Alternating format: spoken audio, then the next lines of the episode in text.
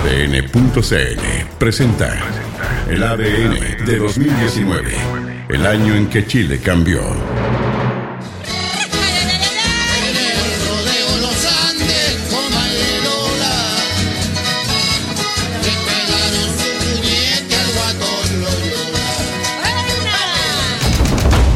Septiembre. ¿Pensaban ustedes que podíamos partir justamente este mes con otra cosa? Sí, podemos darnos ese lujo justo en el mes en el que Mon Laferte volvería a Chile para coronar su disco Norma con una gira por varias ciudades del país. No sabíamos que en un par de semanas volvería y no precisamente para pararse a cantar sus canciones pronto septiembre estuvo intenso en el Congreso, terreno donde lo prometido en junio buscaba materializarse en medio de duros enfrentamientos con la oposición. Ese proyecto del Partido Comunista es un muy mal proyecto, que sin duda perjudica profundamente a los trabajadores de nuestro país.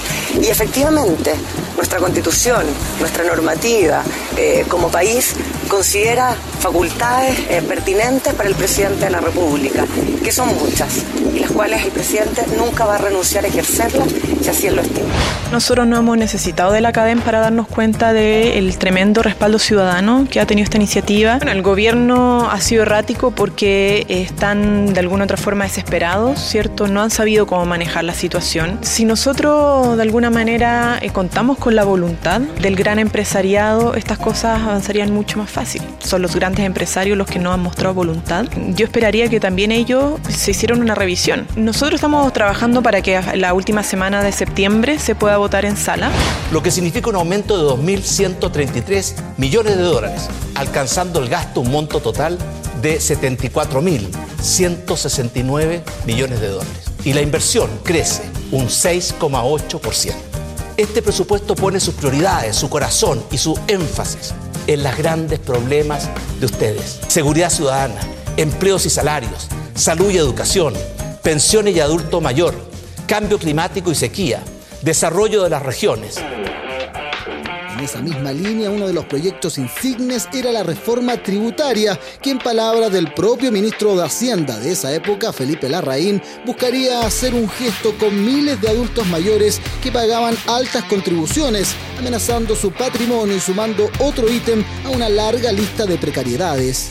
Es un tema complejo porque estamos conscientes del problema de que hay adultos mayores para los cuales se les transforma en una carga muy pesada. Pero justamente por eso nosotros hemos planteado en el proyecto de modernización tributaria que hoy día se discute en el Senado, hay una medida que limita las contribuciones a no más del 5% del ingreso de la persona, del, propietario del inmueble, que tiene que ser mayor de 65 años, ¿no es cierto? No más del 5% de ese ingreso sea a lo más el pago. Pero además estamos diciendo que no sea más del 50% del valor de la contribución. ¿Por qué? Para hacerlo todavía más beneficioso. Siempre que uno plantea un beneficio, siempre nos dicen que el beneficio debe ser mayor que el que estamos planteando. Pero llegó el 18 y los ánimos se calmaron. El largo feriado invitó a miles de chilenos y chilenas a abandonar sus ciudades y entregarse a un merecido descanso. Sí, ya tenemos todo comprado, calculado, papas fritas, carne, son varias toneladas, te lo podría decir. Toneladas. Toneladas de carne, sí. Sí. Y harto mucho litro de- y harto litro de Sí, desfile también. muchos litros y pipeños, son como 5 mil mínimo. De ahí se parte. Ya tenemos más o menos presupuestado lo que vamos a gastar en la casa. Entre tira y afloja 200 lucas porque hemos juntado todo el año. Que sacamos después con endeudarnos más de la, de la cuenta. Bien ordenadito para no después pasar sus obras después. pues. Este año está un poco más planificable para no pasarnos del presupuesto. Está previsto hacer 5.000 controles. En lo que va de este año hemos hecho 32.000 controles, hemos infraccionado 6.700 buses, hemos retirado de circulación 76. También hemos hecho más de 120.000 controles de uso de cinturón de seguridad a pasajeros, hemos infraccionado 600 pasajeros por negarse a usarlo. Bueno, nosotros en la región metropolitana teníamos que fiscalizar alrededor de 70 parrilladas.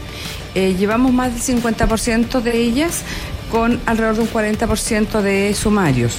En cuanto al resto en general, llevamos alrededor de 224 sum- eh, fiscalizaciones con 60 sumarios y eso eh, nos preocupa, nos preocupa porque ojalá nos lleváramos sumarios. Pero al volver al presidente Piñera se le asomaba un desafío que tenía mucho que ver con su buscado liderazgo internacional, su rol en la Asamblea de las Naciones Unidas, donde con su discurso marcado por la emergencia climática instó a los países miembros a poner manos a la obra, ofreciendo la próxima COP25 que se iba a realizar en Chile como espacio para eventuales acuerdos. El tiempo para discusiones y diagnósticos terminó. Hemos recién conocido el informe del IPCC y comparte algo que ya sabemos. La situación es realmente dramática.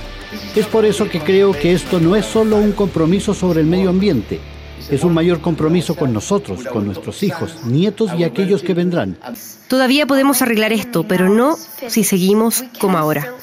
Este es el tema que va a definir nuestro futuro. De forma inédita, eh, la COP25 va a tener participación de ministros sectoriales, justamente para poder aumentar en la eh, ambición contra el calentamiento global necesitamos sumar a los distintos sectores. Esta es una transformación eh, que es no solamente en términos ambientales, una eh, transformación productiva a una forma más sustentable de hacer las cosas para una economía baja en emisiones y por lo tanto los distintos eh, sectores tendrán una participación importante en la COP liderado por los ministros chilenos. En el deporte.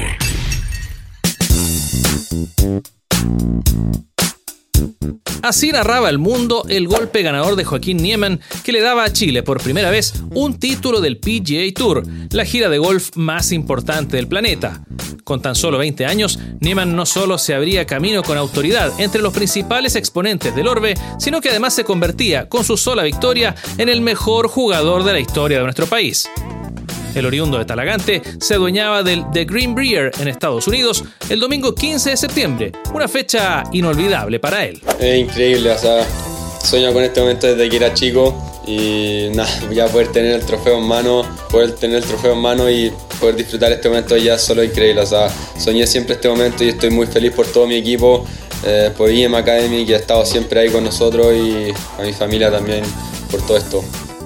Tras registrar una puntuación de menos 20, el golfista Joaquín Niemann aseguró de paso su tarjeta para competir hasta el 2022 en el circuito PGA, así como su entrada directa a los campeonatos más importantes de The Masters y The Players. Eh, eh, nunca pensé que este momento iba a llegar tan rápido. Eh, la verdad es que ha sido siempre un sueño y desde que agarré mi tarjeta he estado par de semanas cerca, pero iba a ser complicado y siempre me dije a mí mismo que había que tener paciencia, que tenemos el juego y se puede ganar, así que nada, ya, ya poder tener el trofeo y primera victoria, estoy muy, muy feliz.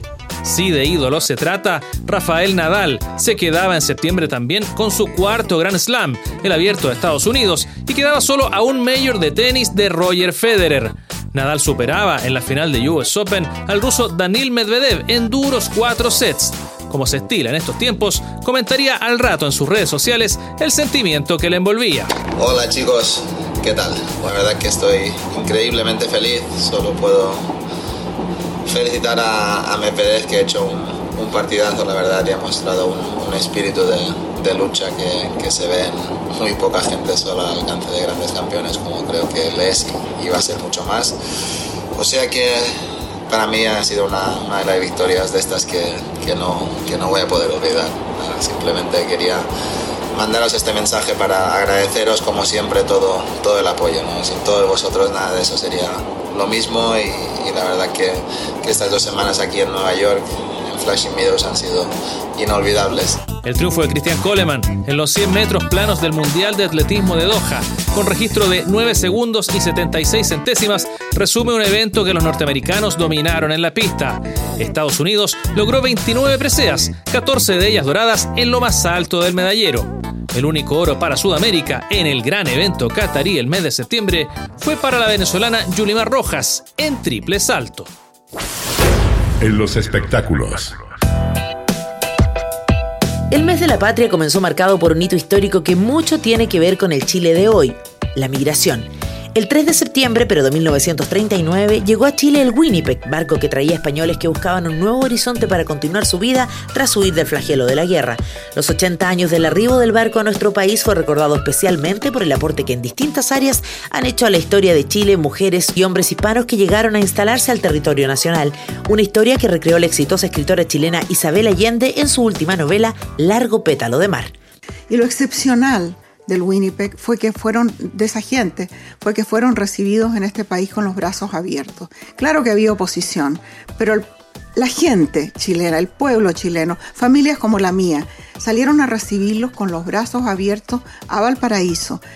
prácticamente el tren que los trajo desde Valparaíso hasta Santiago se vino muy lento porque en todas las estaciones había multitudes de gente pasándoles empanadas, vino, dulcecitos chilenos, celebrándolos. Llegaron a la estación y la estación colgaba a la gente del techo cantando canciones españolas de la República, con las banderas. O sea que ya quisiéramos nosotros que hoy día los refugiados del mundo fueran recibidos con algo de compasión y generosidad. El mundo de la música latina sufrió este mes dos pérdidas de las más sentidas en los últimos años.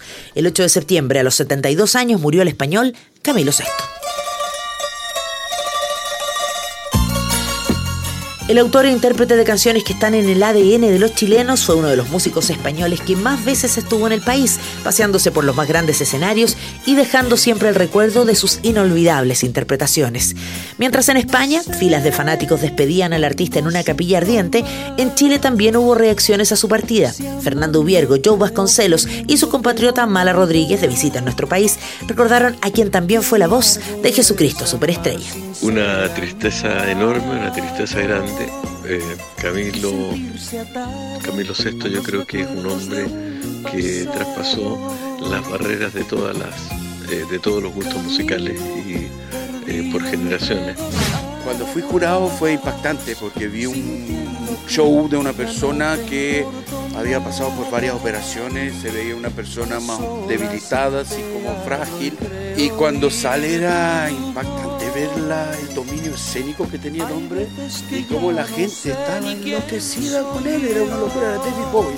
Me parece hermoso que la gente pues se vuelque con tantas muestras de amor, de cariño y de afecto porque realmente los artistas son una figura que te despiertan tantas emociones que, uno a veces no sabe cómo sacarlas y, y Camilo VI es uno de los grandes.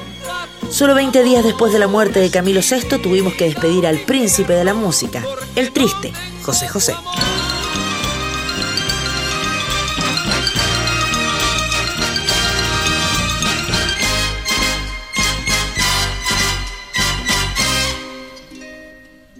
El mexicano, recordado por canciones como El Triste, La Nave del Olvido 40 y 20, marcó a generaciones en todo el continente y murió en Miami, en medio de una serie de secretismos y controversias entre sus hijos.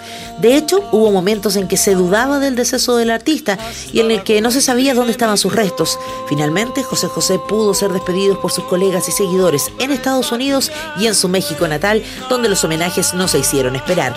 Radicado en tierras aztecas, el fundador de Los Ángeles Negros, Mario Gutiérrez, recordó al intérprete. Bueno, la verdad el legado que él deja está. Fue un grande y yo creo que va a seguir siendo un grande, sus canciones, su estilo, su voz. Eh, hay una gratitud muy grande para con él también, porque en 70 él grabó y hizo una declaración en México que era un sueño también para él haber cantado o cantar con Los Ángeles Negros.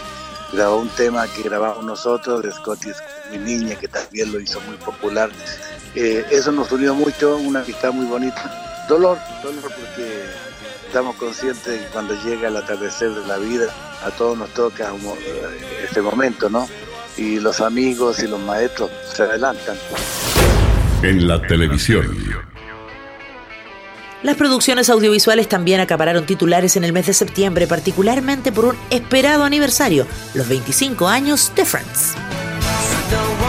Exposiciones, lanzamientos de libros, maratones en Warner Channel, los festejos para recordar a Rachel, Phoebe, Mónica, Ross, Chandler y Joy cruzaron todos los ámbitos y estuvieron presentes en el mundo entero. Una de las series más exitosas de todos los tiempos y que los chilenos también disfrutan, pues ahora hasta hay una réplica de Central Perk, la popular cafetería de la comedia, instalada en nuestro país. En el cine. Yo te di un hijo El cine chileno tuvo su apuesta en septiembre con el regreso de Pablo Larraín y su película Emma. Así que es tu culpa, Gastón. Si mi cuerpo es real, mi lengua es real. Es tu culpa que no hayamos podido soportarlo. Le quemó la cara a tu hermana. Y es tu culpa que a mí me duela todo el cuerpo. Tu culpa que la gente nos mire en la calle como si hubiéramos asfixiado a un perro con una bolsa de plástico. Vamos a estar bien tú y yo, ¿no? Estamos bien. ¿Sí? Sí, estamos bien, no necesitamos nada, la No. gente nos quiere. Sí. Vaya a volver con tu hijo, ¿verdad? Sos que debes ver entre tu cuerpo y el mío. Es lo correcto, ¿verdad? Por supuesto. Si necesitáis que cometamos un crimen, nos llamáis. Vamos a estar cerca. Zorra. Mamá Emma. Yo la amo a usted. No puedes hacer lo que quieres. No me vaya a dejar solo, mamita. Me voy a asegurar de que nunca se te olvide lo que él te decía.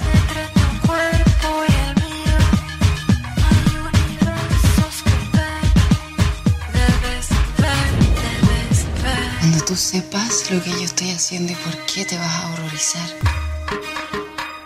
¿Por qué esperar? Horrorizan ahora.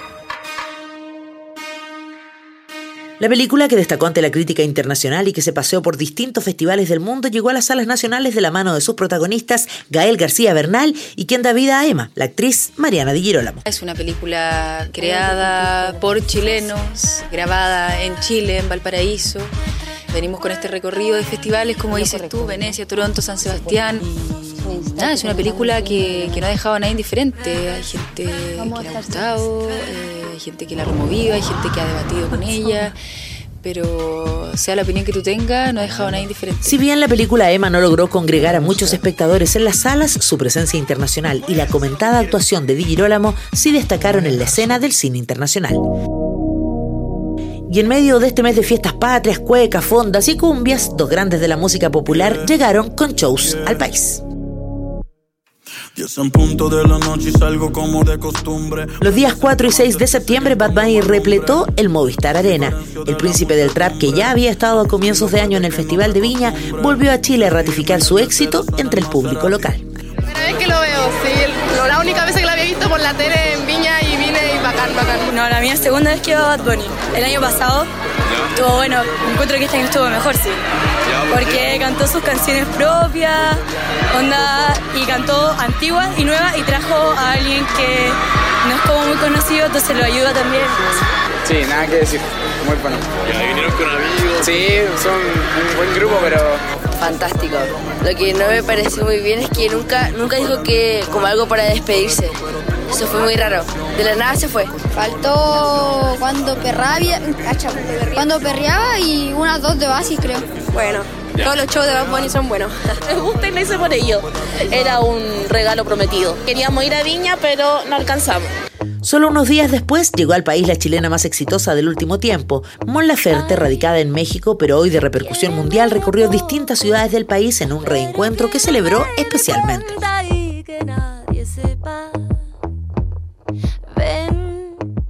Va a estar hermoso. Yo creo que va a ser el mejor concierto que han visto en su vida. No, pero por lo menos de los, de los que si la gente ha venido a, los conciertos que he dado aquí en Chile, yo creo que este va a ser el más bonito, porque los mismos fans que ya han ido a muchos me han dicho que esta es la gira que más les ha gustado. Entonces eh, va a estar bello, yo estoy emocionada, estoy sensible, estoy feliz porque estuve con mi familia. Si bien la gira Norma llevó a Mon Laferte a Concepción, Temuco, Iquique, Antofagasta y Santiago, solo unas semanas después la artista regresó, esta vez en otro contexto y para recorrer poblaciones. Sin embargo, y pese a todo, su éxito musical ya garantizó su regreso en febrero próximo al Festival de Viña 2020.